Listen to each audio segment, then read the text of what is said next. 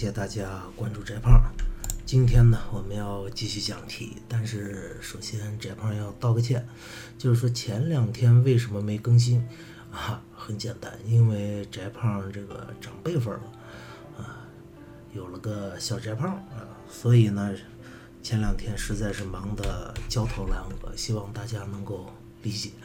今天呢，咱别管是大年三十还是什么，这些我都不管，我就说我必须每天做道题，只要我能力所及，这是我给我的学生的承诺。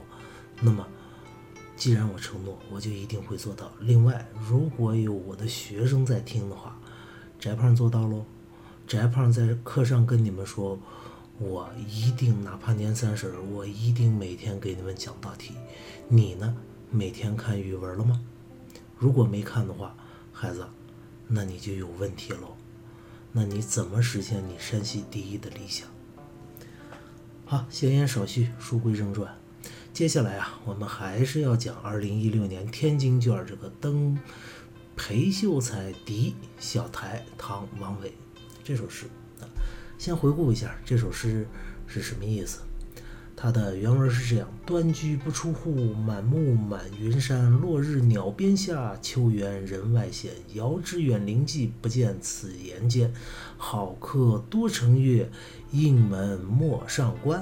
啊，这首诗第三问啊，人家说这首诗里边的“闲”字儿什么意思？哎，各位，你们看很有趣啊。如果你要是这个。做高考题做多了，你会和翟胖有同样的感觉，什么感觉呢？高考它能够问你的这些字，让你赏析的这些字词，它往往是什么？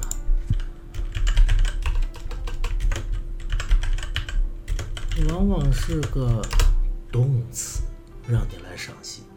那么这首这首诗里边。落日鸟边下，你看下明显是个动词，是不是？我不管是什么下，反正下肯定是动词。你可以是鸟下，你可以是落日下，你随便怎么下，反正你是动词。秋园人外闲，哎，那你说这闲是个什么词？是个形容词吗？是个形容词吗？如果说你粗看一眼这个秋园人外闲。你可以把它当形容词理解，就是悠闲嘛，悠闲闲适，不就这些玩意儿吗？但是，你要是把它和下相对理解来说，你就会发现它这个闲也和下一样，依然是一个动词，依然是一个动词。那么，为什么会出现这样的现象？就是为什么让你赏析诗赏析诗句的时候，往往会让你赏析这个动词？这是最多的一种现象，因为道理很简单，我们高考里边能考察同学们的诗，你看多了你会发现，最多的是什么？最多的是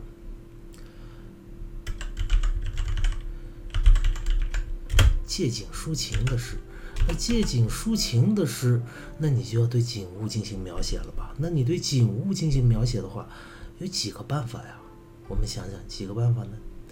最简单、最简单的办法就是天净沙、秋思一样，枯藤老树，哎，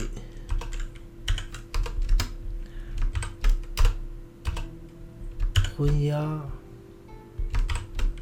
小桥，流水，人家，呵呵。什么意思？这个诗句里边完全没动词啊，就是嗯嗯嗯嗯嗯啊，n 加 n 加 n 这一类的啊，古人能写景的不就是这样的办法吗？这第一种，n 多的名词相累加累加起来的句子，你说这样名词相累加的句子，它怎么让你赏析？它能让你赏析里边某个字吗？啊，说枯藤老树昏鸦，让你赏析一下枯藤的枯字儿，你没法赏析，是不是？因为太简单了，你没必要说。反而像什么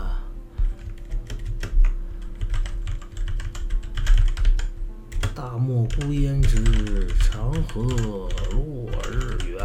哎，这类诗句，这类诗句我们简单解剖一下啊。大漠孤烟直，直是个什么？是个形容词吗？不对，在这儿直其实是个动词，笔直的向上飞。长河落日圆，哎，看到了吗？看到了吗？n 加 n 加 v，n 加 n 加 v，就是名词加名词加动词，名词加名词加动词这个结构。那这句诗里边，你说它可能让你赏析什么？让你赏析大漠的大啊，孤烟的孤，长河的长，落日的落，还是让你赏析墨烟和？日，这玩意儿没什么可赏析的，顶多让你赏析个孤烟的孤孤字儿，他可能还能赏析一下。但是你不觉得，如果他直接问你孤烟的孤有什么好处，有点太简单了吗？为啥？因为孤的意思不就俩吗？孤单、孤独嘛。孤孤单指的它形态，那孤独呢，指的诗人的心境，那就只能赏析个这了。那你说这这这，这是高考题，各位兄弟们、朋友们、大哥们、姐妹们，这是高考题，它是要有区分度的。如果高考题还考你这种简单的，一加一等于几，这玩意儿是高考题吗？这是个人就能做对，是不是？所以，在这种情况下，它只能考你什么？只能考你这个动词的意思嘛？因为动词的意思，你看这个“大漠孤烟直”，它有几个意思？它其实俩意思，一方面是描写烟雾笔直的向上，另一方面说明说说明什么？孤烟直，孤烟直，那说明没有风。最后还能再说明什么？你可能再结合前面那个孤烟，哎，说明一种孤寂、苦寒，哎，跑这玩意儿，孤寂，就是边塞将士的孤独之情，孤独寂寞之情，苦寒之情，边关很苦，是不是？那烟都是笔直向上的啊。没什么风，很干旱，在大漠里边，苦寒之地。你看这个动词，我们可赏析的东西就多了。因此，在这个逻辑下，我们就发现，在高考里边，在高考里边赏析的词，往往是让我们赏析动词。各位，你别以为这句话没用，这句话相当有用。换句话说，就以后我们还会见到什么呢？他说：“给你一句诗歌，给你一句诗，然后让你说说诗句中哪一个词，哪一个词是全诗，是全诗的诗眼。”试验这类题，或者说让你赏析一下这句这句话哪个字儿用的最好啊？这类题，那这类题，各位，当你知道翟胖跟你说啊，这个古代诗歌欣赏题目中的练字。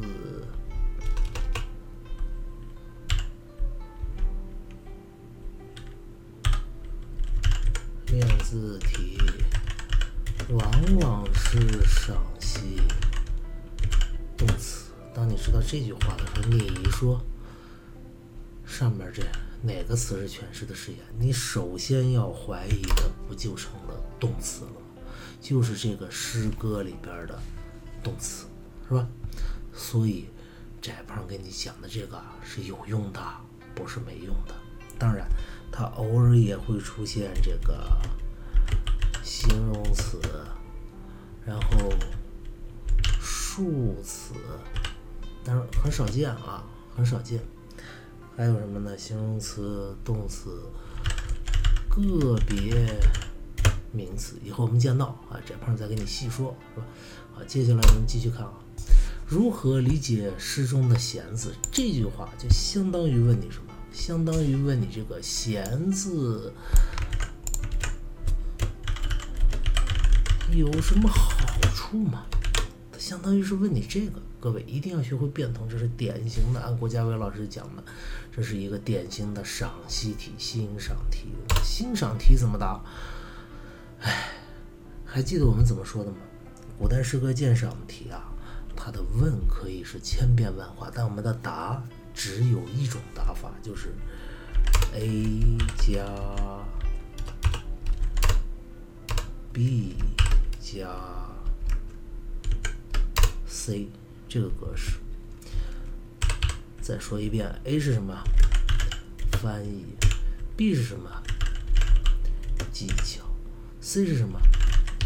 情感。所有的题我们都这么答。当然，我们不能直接上来就说，我先给你翻，然后再说技巧，再说情感。我们起码要应着人家那题目说一下，说，啊，就是，呃，你问的闲字是怎么样？哎，我就给你大致的先说一下闲字是什么意思，是不是？所以这道题怎么办呢？我们先把诗歌来翻一下，我们把诗歌放到这儿来翻译，这样的话大家看得清楚一些啊。这个去掉。那我们怎么翻呢？这里边就出现一个问题：我们是只翻“秋园人外闲”这句，我们还是把前边的这两句什么“端居不出户，满目望云山，落日鸟边下”，我们也翻了呢？还是说我们把整整个诗全翻了呢？翟胖的意见啊，仅代表个人意见，就是在能力所及的情况下。你把它全翻了，但是因为上边这个第二题啊，还记得我们第二题问的什么？请结合诗句说说颔联采用了哪些表现手法。所以我们发现啊，这其实题是连环相套的。所以我们发现，它其实问的是你第二联里边的“闲”字的好处，其实是这么问你的。但是各位。翟胖说的是什么？当你不知道他到底问的是哪，是哪一句中的字词的好处的时候，你就怎么办？你就全翻译，你就把全是全翻译。怎么？为啥？很简单，因为翻译其实可以，可以很精简的，而且我全翻了，你总不能算我错吧？我们语文的特点是啥？蒙对就给分，答错不减分，哎，这比数学好多了。那接下来我们怎么翻？如果我们按照原诗的句子，我们一个字儿一个字儿去翻，我们会发现那个这道题才几分啊？我们看这道题才三分。那我们会翻一个很长很长的东西，是不是？那么接下来翟胖就要向你展示了啊，一种简便翻译方式。请注意，这种简便翻译方式只在两种情况下出现。第一种情况就是你不知道人家到底问的你是哪句，你需要翻译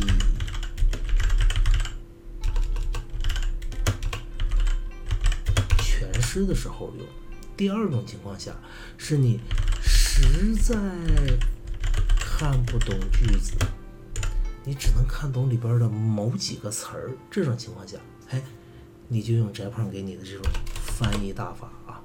那么这个句子这种翻译格式是什么？我先给你讲一下格式。理论基础是这样，我们的翻译啊，我们翻译古代诗歌肯定不能和翻译现代诗歌一样，句句落实，字字落实，字这不可能，因为古代诗歌本身就很精简。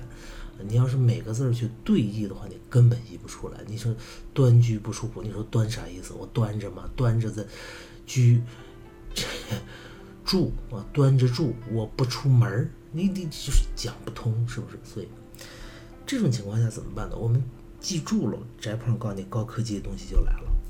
就像我们的古代诗歌一样，我们古代诗歌，翟胖刚才讲了，它往往结构是什么？是 n 加 n 加 n 加 n，或者是 n 加 n 加 v 加 n 加 n。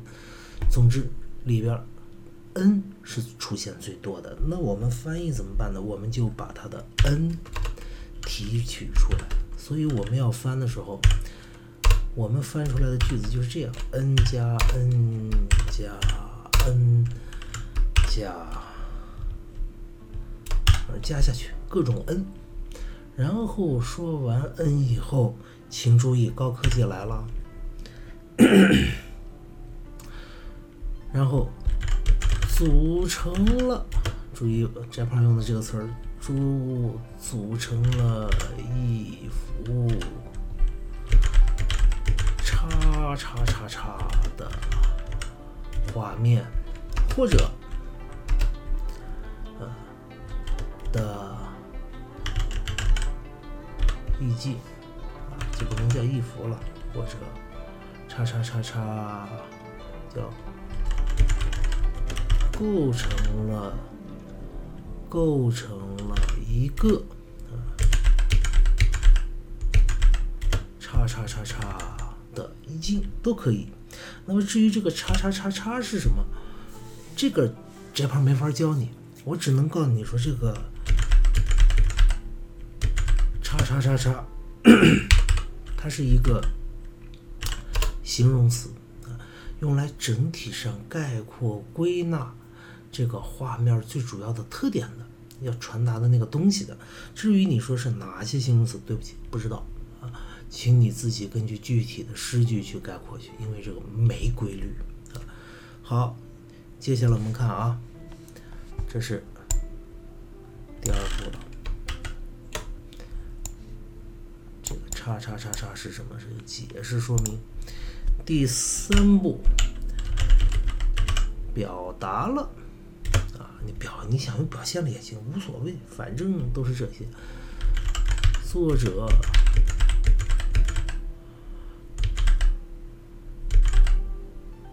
哎，我们来个这个，让大家好分一下这个，哎。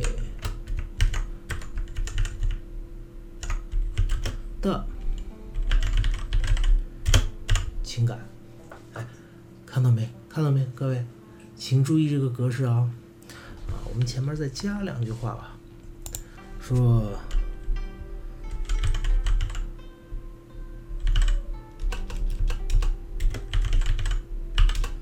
本诗。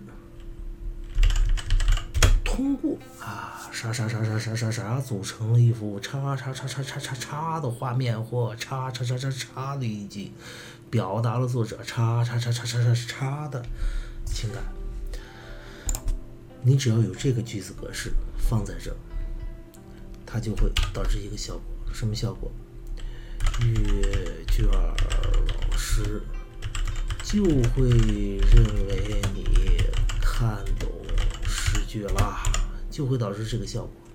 好，那么这个效果就达到我们翻译的目的，这就叫翻译古代诗歌的翻译啊。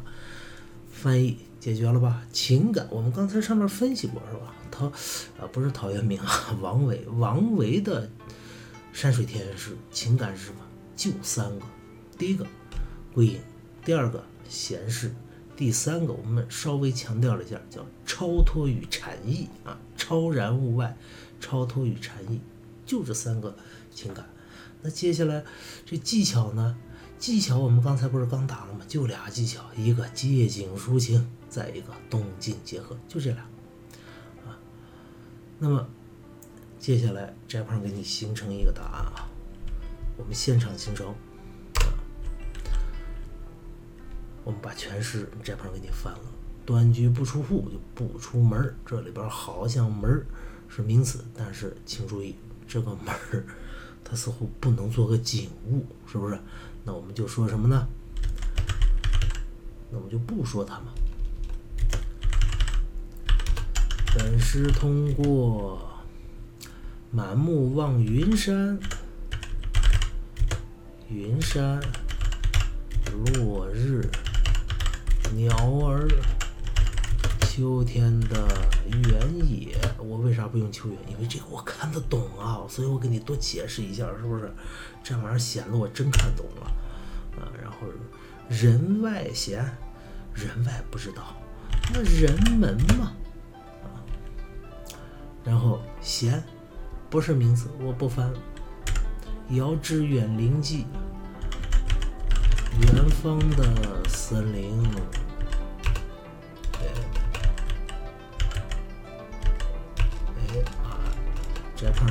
这个平翘舌分的不太清楚。远方的森林，还有什么？不见此言间，无言啊。好客多成月。月亮，应门莫上关。这个关门关门似乎不是景，不是景物啊。通过这些玩意儿，组成了一幅。你说我们怎么情感？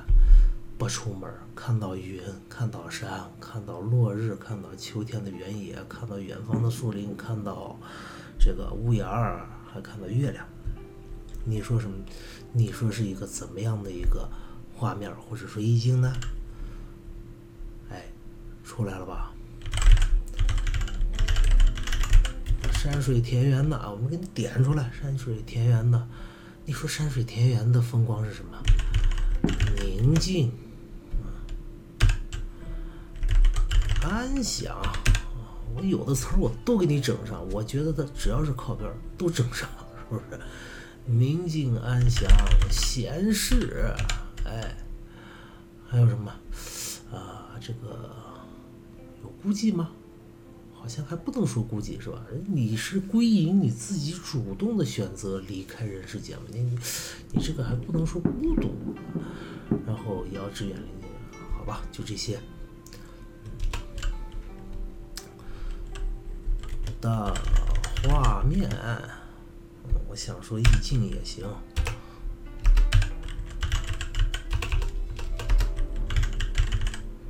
意境你随便，反正是这玩意儿。表，哎，这里边，这里边接下来技巧使用了，刚才我们说过了，借景抒情。啊，是吧？动静结合的手法，表现了作者，你说作者什么情感呢？归隐闲适，归隐闲适，超然，禅意啊，或者。我们叫啊，就叫禅意吧，不能叫禅意，空镜更合适一些，显得我有文化，我还更具体啊。空镜，还有什么？还有热爱田园生活，还有什么？呃，热爱田园生活。热爱大自然的情感，宁静安详，宁静先生安详。哎呀，再加一个田园生活嘛，优美的田园风光嘛，再加个优美，你要怎么地？反正我是能给你往上怼的，我全给你怼上来，哈哈。然后。本是回读一下，本是通过云山、落日、鸟儿、秋天的原野、人们、远方的森林、屋檐、月亮，组成了一幅是山水田园的宁静安详、闲适优美的意境或画面。借使用了借景抒情、动静结合的手法，表现了作者归隐闲适、超然空静、热爱田园生活、热爱大自然的情感。你看，这是我们 A、B、C 都有了，但是这个答案完整吗？不完整。为啥？你忘了，人家问的问题是啥？闲字有什么好处？你是不是该回应人家一下？我们说闲字。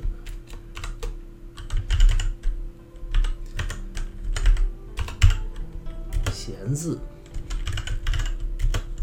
本意为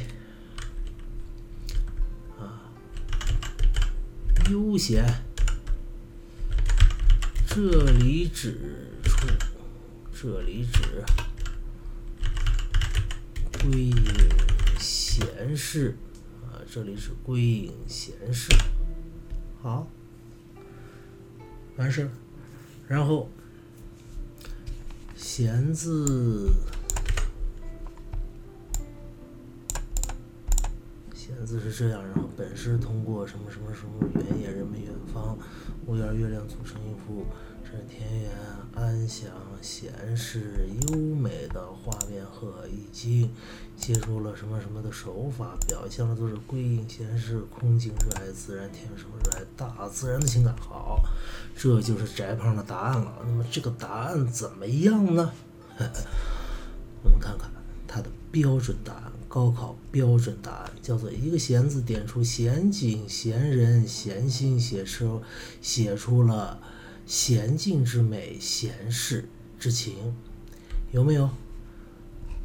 看啊，什么什么什么，宁静安详、闲适的。画面意境，你看我们有了，然后写出了娴静之美、闲适之情，表现了作者归隐闲适什么什么什么的情感、闲适之情，我们也有了，然后点出了闲景、闲人、闲心。哎，这里边我们发现一个问题，是什么问题呢？似乎这个闲人是什么意思？好像翟胖里边没说过人如何，对吗？说过呀，我们还是说过的呀。我们说他是悠闲嘛，悠闲闲适嘛。那么在这儿，我们说这个闲人，你说是谁？是作者还是远处的人物？这里边。你可以说他是远处的人物，但是即便你说到远处的人物，我们也有。你看人们怎么怎么样，人们闲适，你能说我没说他闲人吗？然后你要说是作者，作者我也提到了，作者闲适，你看全都扣你这个闲。然后我们这个答案还是老样子，叫做。标准答案要求有的我们全有，他没有的我们还有。你说我这个答案哈，我说三分你还能不给我满分吗？没的你，你敢不给我满分是不是？这就是今天翟胖给大家默到的这道题啊。希望同学们能够坚持、坚持、坚持。你高三了，你该付出了。翟胖豁得出去，你豁得出去吗？再见。